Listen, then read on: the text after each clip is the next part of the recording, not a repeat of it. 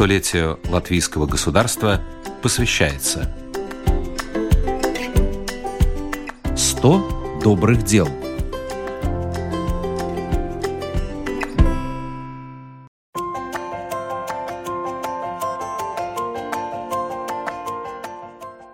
Сегодня программа «100 добрых дел» расскажет о проекте «Старые сказки на новый лад». Фотохудожник Анна Джибути сделала 12 фотографий, каждая из которых словно иллюстрация к сказке. Вот красная шапочка с корзинкой и пирожками, а вот принцесса в пышном платье и короне в осеннем саду.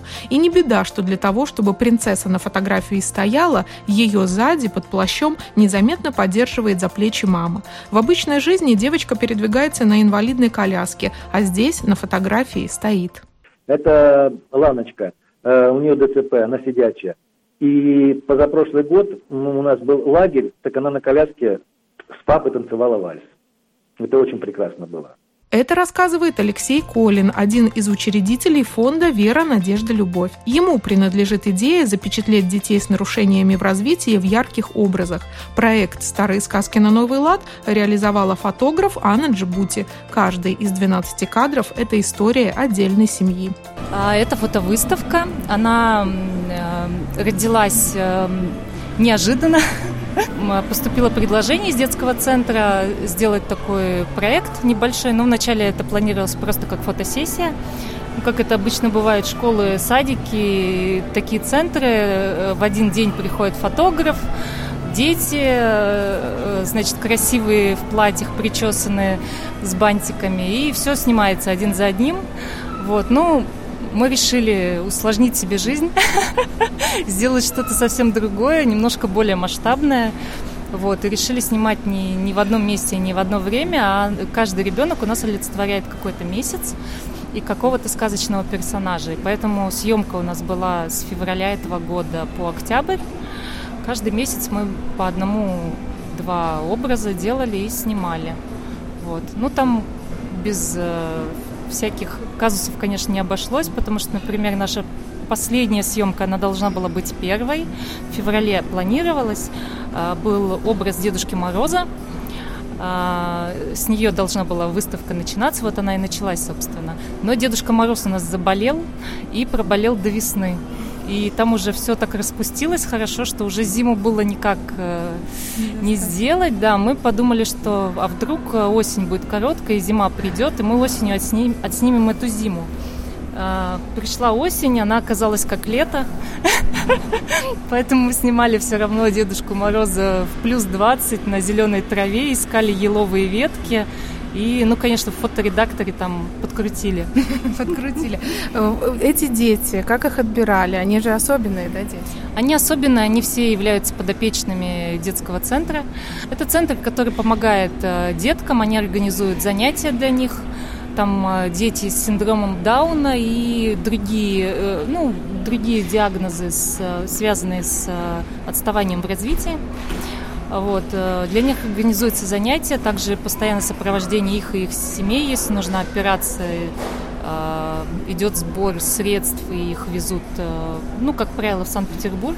Любовь с Алексеем, это организаторы фонда, они занимаются вплотную каждый день этой работы, каждый день они ездят к деткам, кому какая помощь нужна. Также батюшка вот православной церкви тоже активно участвует во всех их мероприятиях, помогает. А как с ними работала, с этими детьми?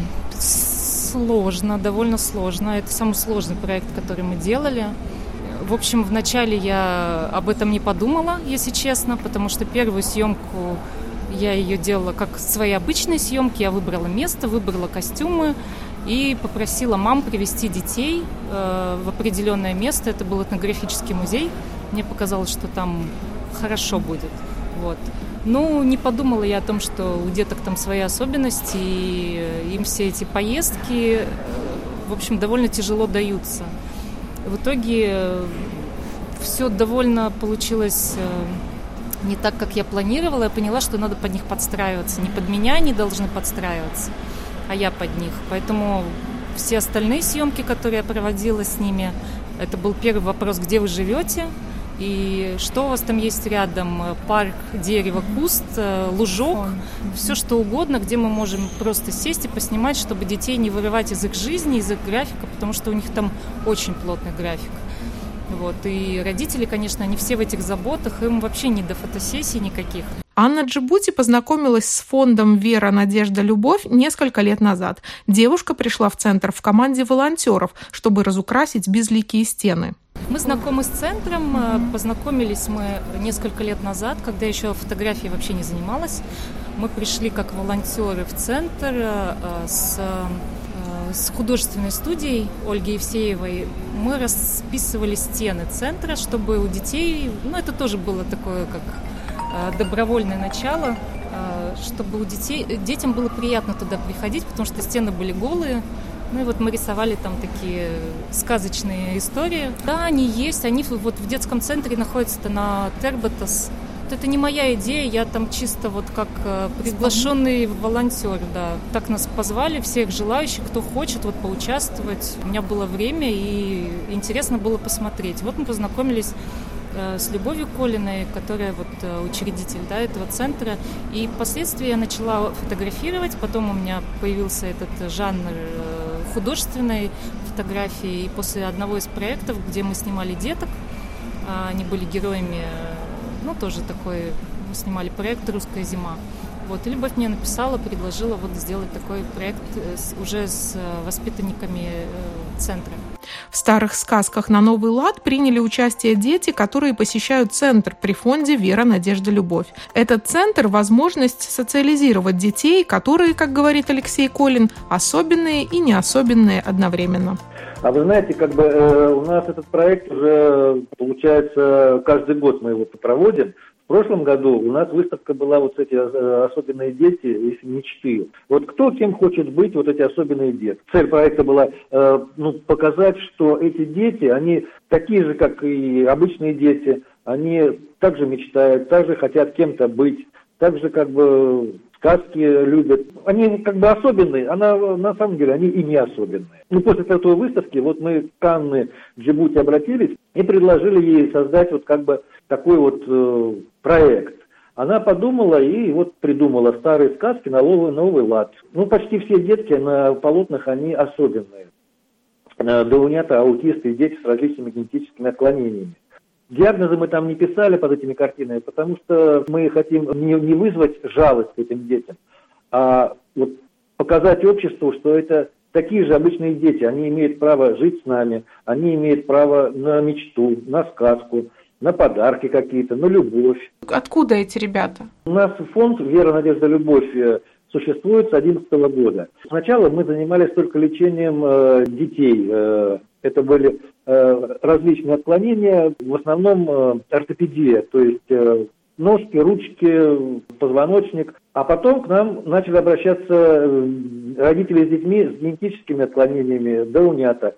Для того, чтобы им помочь, как бы, ну, их вылечить невозможно, вот таких детей. Ну, мы поставили себе цель, это э, социализация таких деток, чтобы они после 18 лет не, ну, были кому-то нужны, смогли где-то работать, то есть приносить пользу обществу. И тогда вот мы э, создали детский хоспис Святой Софии, назвали его, это фонд наш организовал. А потом уже при этом хосписе мы открыли детский центр Святой Софии, где самое современное оборудование, и мы пытаемся таких деток социализировать, научить их э, жить в обществе, общаться, э, даже элементарные вещи, какие-то э, концентрация внимания, ну, чтобы они были востребованы в этом обществе и не были от, ну, отторгнуты. То есть, ну, не, не, они не инвалиды, они хорошие дети.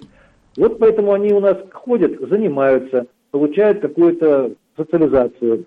Цель этой выставки – привлечь внимание к центру, а, показать, что такие детки у нас существуют, более лояльно к ним относиться с пониманием, потому что у многих отношение такое, что это или безразличие, или э, наоборот даже негативное.